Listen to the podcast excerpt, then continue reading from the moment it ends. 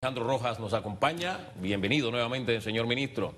Pónganos al tanto, ¿cómo inicia el año en materia de inversión? ¿Qué ha conseguido específicamente este gobierno que podemos decir, enero inició con esta inversión, con X, Y, Z generación de empleos?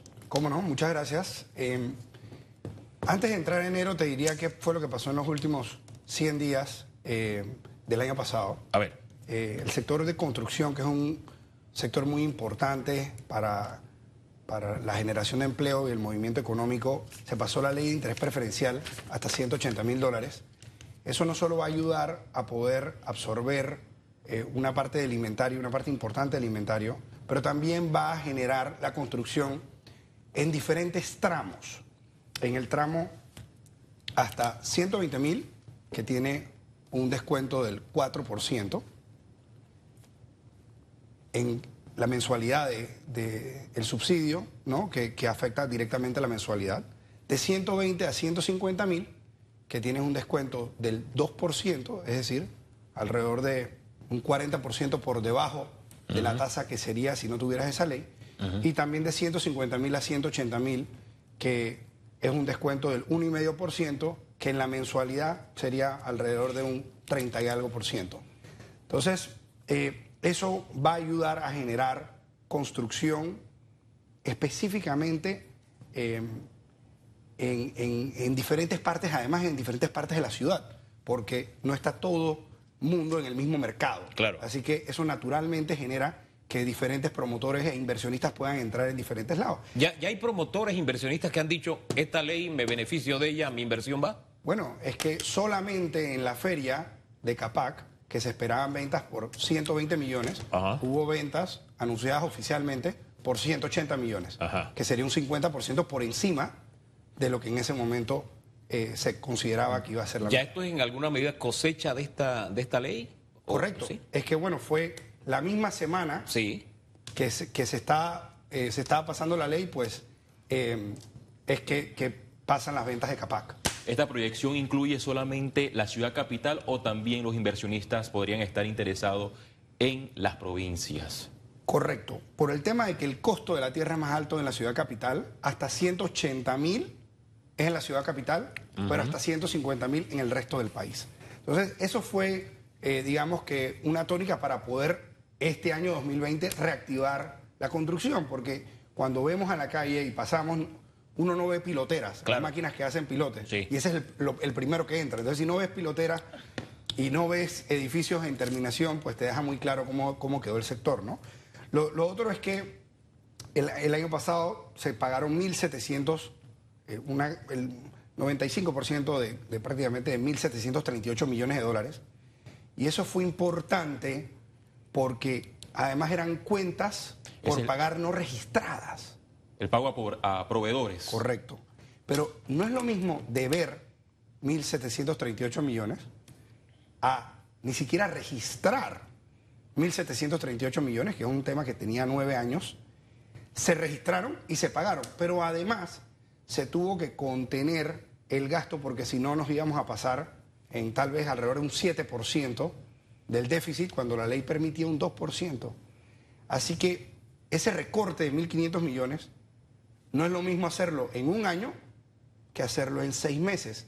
Significa que el esfuerzo del MEF, del gobierno nacional, en presupuesto, fueron 1.500 millones que si lo anualizas, sí. sería el equivalente de 3.000 millones de dólares, más los 1.738 millones, es un esfuerzo gigante. Ahora, de... todo este esfuerzo y todos estos miles de millones, uh -huh. ¿cómo se lo traducimos a la realidad del panameño medio común? Su día a día, ¿en qué ha cambiado con que esto haya ocurrido, claro. se ha enfrentado a esta responsabilidad. Esto, esto era, digamos, que la parte inicial de poner en orden la casa. Sí. Eh, era, la, al final del día, el presupuesto nacional del Estado representa alrededor del 30% uh -huh. del Producto Interno Bruto. Entonces, si el gobierno no paga, eso genera un impacto económico, uno. Y dos, yo creo que el problema más grande de no haber pagado los 1.738 millones es que se perdió una confianza en el pago. Porque si uno es contratista, entonces tú dices, mejor paro la obra o voy a media máquina porque no sé si me van a pagar.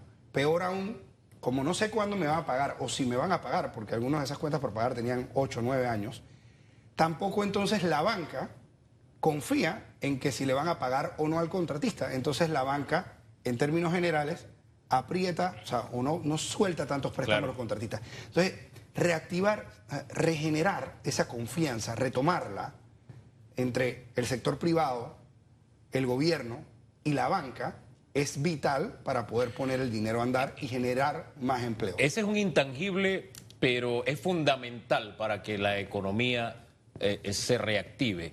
Eh, y el hecho de que el Estado haya enfrentado estas responsabilidades abona, abona ese, ese terreno. Pero entremos en enero. La gente quiere cosas concretas. ¿De qué inversiones podemos hablar con las que ya inicia el año y que se convierten en posibilidades de trabajo para el que en este momento la está necesitando? Ok. Te lo voy a dividir en dos áreas. A ver. Eh, en la parte de la asociación público-privada y la parte pública, eh, y pues en- de ahí en el tema privado netamente. Sí. Hablando de las asociaciones público-privadas, eh, en este momento o sea, se ha formado una, la Secretaría de Asociaciones Público-Privadas que ya en este momento está analizando 17 proyectos. Esos 17 proyectos suman alrededor de 2 mil millones de dólares. No significa que todos esos proyectos se van a hacer porque se tiene que hacer un análisis de factibilidad, o sea, y un estudio de costo-beneficio eh, antes de poder, digamos que sacar públicamente estos proyectos. Pero también van a venir otros proyectos a lo largo de este proceso.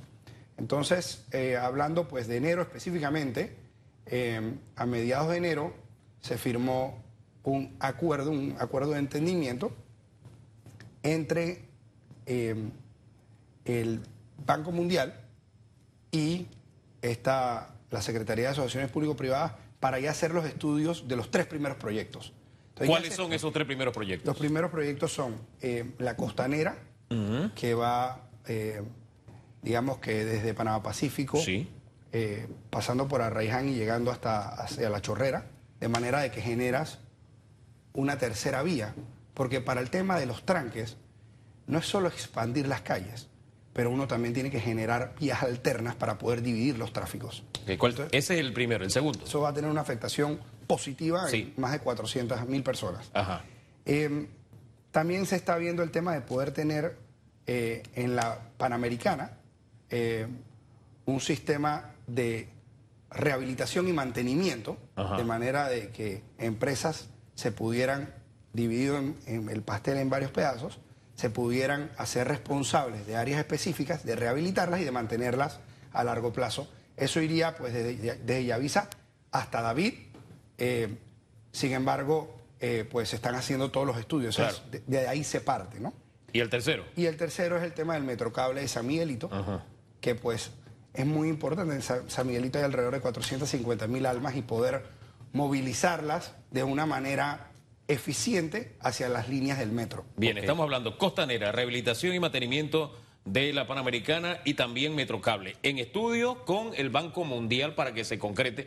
Y también las APP están pendientes de em, la, la reglamentación de la ley. Correcto. ¿Cuándo veremos esos proyectos de alguna manera andar, que se concreten? Entonces, lo que estamos haciendo es trabajando en paralelo. Ajá. Eh, precisamente eh, porque hemos, cuando se hizo esta ley, se trabajó no solo con todos los entes locales, sino que también fuimos a ver qué había funcionado y qué no había funcionado en otras Ajá. partes del mundo, Sí. con el BID y con el Banco Mundial. Al punto, pues, de que la persona que nos trajimos prestada para ver este tema trabajaba en el Banco Mundial, eh, eh, se llama Saleh Asbat, Ajá. eh, y se está trabajando un equipo multidisciplinario viendo el tema de la reglamentación. Debemos de tener un borrador en las próximas semanas que pues se circulará para poder estar seguro que no cometemos errores. Aquí también la velocidad es importante, pero también lo importante es hacerlo bien. Claro. ¿no? Eh, ¿Qué fue el caso con lo que pasó con la ley?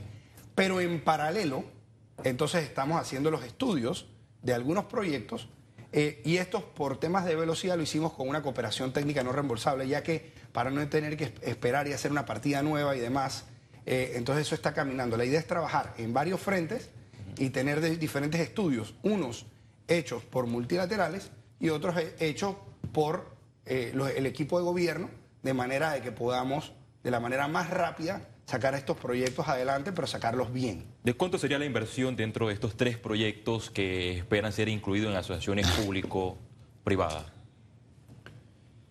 Te debo la cifra, no, no te quisiera eh, fallar en la cifra, eh, porque precisamente parte del tema, tenemos cifras muy iniciales Claro. y queremos esperar el tema de los estudios para no eh, generar falsas expectativas. Pero sí te puedo decir que to- el conjunto de proyectos son alrededor de 2 mil millones de dólares, eh, que van a ser muy importantes. O sea, 2 mil millones de dólares eh, en cinco años es muy importante y pudiera ser más. Ahora, para ir a la concreta, sí, disculpe, don Félix. Sí, iba a decir 2 mil millones en 17 proyectos. En 17 proyectos, En sí, 17 exacto. Bien. Para confirmar. Eh, se está trabajando en paralelo y en diferentes frentes. Correcto. Estos tres, por ejemplo, los primeros con los que piensan arrancar, ¿terminará este año? Sin Sí. que lo hayamos visto, ¿será antes de que termine este año, a mediados de este año? Se ¿Cómo- tendría que licitar, esto se va a licitar este año. Este año, ese es el estas tres, eh. Costanera, Rehabilitación y Metrocable. Ahora bien, eh, usted nos habló de algunas inversiones que hay hacia el norte de la ciudad para cerrar también con el tema de Davos. Háblenos un poquito de eso para hablar de inversiones concretas que se han ganado para este año y con las que inicia el 2020. Correcto, o sea, es, es no solo en el norte, sino que hay, hay un proyecto también en, en el este Sí. y otro en el oeste, Eh, pero solamente tres empresas eh, nos han presentado proyectos que ya están arrancando en construcción ajá. de más de 500 millones de dólares. Son eh, promotores locales y uno local y dos de capital extranjero. ¿Cuáles son esos tres proyectos? Bueno, más que el proyecto, te digo los promotores. A ver. eh, Grupo Provivienda, Sí, eh, Grupo Residencial sí. y Grupo Roble. Estamos hablando de 500 millones en el área construcción, empleo que se está generando en este momento ya. Correcto. Bien. Eh, y, y digo, no sé si vieron además las declaraciones del señor Ricardo Poma, que Claro. es uno de los empresarios más reconocidos de Centroamérica. Eh, ellos son dueños, por ejemplo, de Multiplaza a nivel de Centroamérica y demás, y muchas otras cosas más. Y mencionó que realmente Panamá es, que confía en Panamá, que Panamá es uno de los mejores destinos para poder invertir. Eh, y así es como nos está viendo el mundo, porque nosotros realmente tenemos la posición geográfica más deseada de todo el mundo. Lo que pasa es que, bueno, tuvimos 10 años de un mal manejo administrativo, eh, pero que si hay una buena visión compartida entre el sector público y la empresa privada, tanto local como extranjera, no hay razón por la cual en este país no podamos volver a tener esas bonanzas que tuvimos en algún momento. En esa línea, Nestlé dijo, y me voy a Davos, que se nos está yendo el tiempo, eh, que Panamá tenía la competitividad, perdón, la, la conectividad, la mejor conectividad del área y que los 100 años que tenían de relación con Panamá habían sido excelentes, pero que están mirando nuevamente hacia Panamá. En concreto, ¿qué va a hacer Nestlé en Panamá? ¿Qué trajeron ustedes de Davos? Bueno, nos reunimos con, con el CEO, eh, Laurent Freixenet. Eh, lo interesante, porque fueron varias empresas y podemos Sí. hablar, pero en el caso de, de Philips y de Nestlé, Sí. lo que me pareció muy interesante es que no solo están viendo las sedes regionales a nivel centroamericano e incluso latinoamericano. Ya ambas de esas empresas están trayendo algunas de sus operaciones de, esta- de Norteamérica, de Estados Unidos, Las traen para Panamá. y la están trayendo a Panamá. Por ejemplo, Liberty el- Global es una de esas. Correcto, Liberty Global mudó todas sus operaciones también de Miami, todas sus operaciones de Latinoamérica para atender pues todo el, toda Latinoamérica, un cont- 700 millones de personas, a Panamá y ya llevan en Panamá en los últimos seis meses alrededor de 100 ejecutivos que se están terminando de establecer. Ese es un caso- un plan que pudiera Sí. ser- llegar hasta 500. Ese es un caso muy diciente porque Liberty no tenía Panamá en sus planes, pero un panameño fue y enamoró a es. Liberty y Liberty se vino a Panamá. Así es. Eh, ellos se iban a ir a Colombia. a Colombia es que se iban. Y, y realmente eh, Julio Spiegel hizo un, un video explicando todas estas ventajas competitivas que tiene Panamá, eh, porque nosotros somos el epicentro del movimiento de cosas Sí. a través de nuestra plataforma logística, pero también somos el epicentro del movimiento de personas Sí. a través de nuestro canal aéreo que es en Tocumen, que se conecta con más de 1.300 destinos. Pero adicionalmente también somos el epicentro de los negocios y servicios con un potencial todavía enorme, porque tenemos el dólar y tenemos la mejor estabilidad socioeconómica política de toda Latinoamérica. Bien, entonces a pesar de Nestlé- tener leyes especiales como la ley SEM. ¿no? Bien, entonces Nestlé y Philips están trasladando operaciones a Panamá, algunas de sus... A- Algunas de sus operaciones, Operaciones. que tienen incluso en Estados Sí. Unidos, Hacia trayéndolas a Panamá. Y, y, pues hablando con el CEO de, de Latinoamérica de Philips, por ejemplo, Sí. eh, van a, en marzo, van a traer precisamente porque quieren mostrar Panamá y mostrar que Panamá no solo lo quieren ver como una sede regional, Claro. sino que como pudieran hacer más negocios y expandir más diferentes tipos de operaciones, están trayendo a los 15 CEOs más importantes de todos los negocios de Philips a Panamá. Desde esos 15 CEOs, o sea, 15 gerentes generales a nivel mundial, manejan 102 países de Philips. En total, eh, eh, en este encuentro en el Foro Económico Mundial, ¿cuántas empresas eh, mostraron su interés en invertir en Panamá? Nosotros nos reunimos con 14 empresas, eh, dentro de las cuales las dos más grandes, eh, digamos en potencial, son DP World. Eh, DP World es una empresa de capital eh, de Dubái, ¿ok?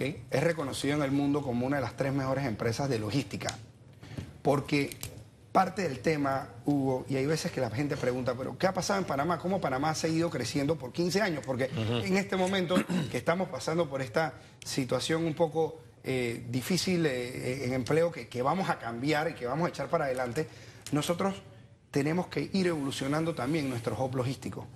Así como, como pudimos transformar el activo geopolítico y militar más importante del siglo XX, que era el Canal de Panamá, entró en, en el epicentro de nuestro modelo logístico y pudimos interconectarlo a un sistema portuario que hicimos nosotros los panameños, que es el más grande de, de toda América Latina, y pudimos sumarlo a un ferrocarril que había parado de operar, y lo sumamos a un canal seco de 35 minutos de océano a océano, y también al tema de carga. Ahora lo que tenemos que utilizar esa plataforma logística para poder generar valor. DP World, ¿quién más? DP World ¿Y qué más? ¿Y, qué, y, qué- y- para- y- y en concreto qué eh, va a hacer DP World en Panamá? DP World está interesado en el puerto de Corozal, y El así lo Corozal. expresado. Pero no estamos hablando para hacer un puerto de transbordo, porque eso se vuelve un commodity, es decir, algo de poco margen, Sí. con muchos competidores. Porque nosotros no somos un puerto ni de origen ni de destino. Sí. Lo que ellos buscan es traer, aparte de sus 8 mil clientes, que son empresas a nivel mundial, establecerse en Panamá y generar valor. Generar valor en, por ejemplo, temas tecnológicos Claro.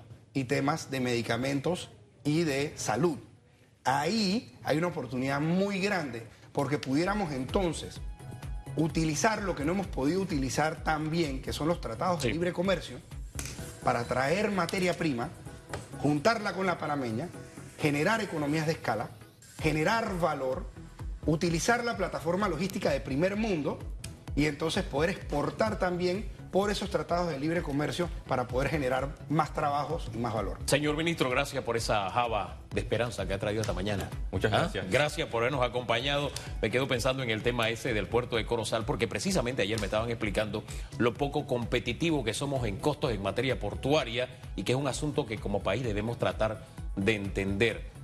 Pasar un barco en Panamá no es tan barato como hacerlo a través de otros puertos que venden a Panamá como una ventaja comparativa por la proximidad. Nosotros tenemos costos bastante altos y tenemos que ver de qué forma somos más competitivos. Y así mismo te Sí. dejo nada más, Hugo, Una, rapidito, JD.com. que el matriarcado está diciendo que se acabó el JD.com tiempo. es una empresa de Sí. 70 mil millones de dólares como el Amazon Sí. de China. También mostró mucho interés de poder Ajá. establecer aquí en Panamá su plataforma logística. Bien, buenas noticias, interés. Nosotros la gente del campo sabemos que para cosechar, usted primero chapea la cuadra, porque está llena de monte. Sí. Después recoge ese monte. Después aporca la tierra. Después hace los surcos. Después la prepara, le- la, la- la abona. Después siembra la semilla. Después riega la semilla, la cuida, crece la planta. Usted tiene que cuidarla también hasta que por fin llegue el tiempo de la cosecha. Hay quienes piensan que esto es así. No, esto lleva un proceso. Bien por mantenernos al tanto del proceso, señor ministro, y seguimos teniendo la esperanza. El ministro de Inversión, de Facilitación de la Inversión Privada, José Alejandro Rojas, gracias por la visita. Tenemos que hacer una Gracias, pausa. ministro. Y Flor viene en segundos.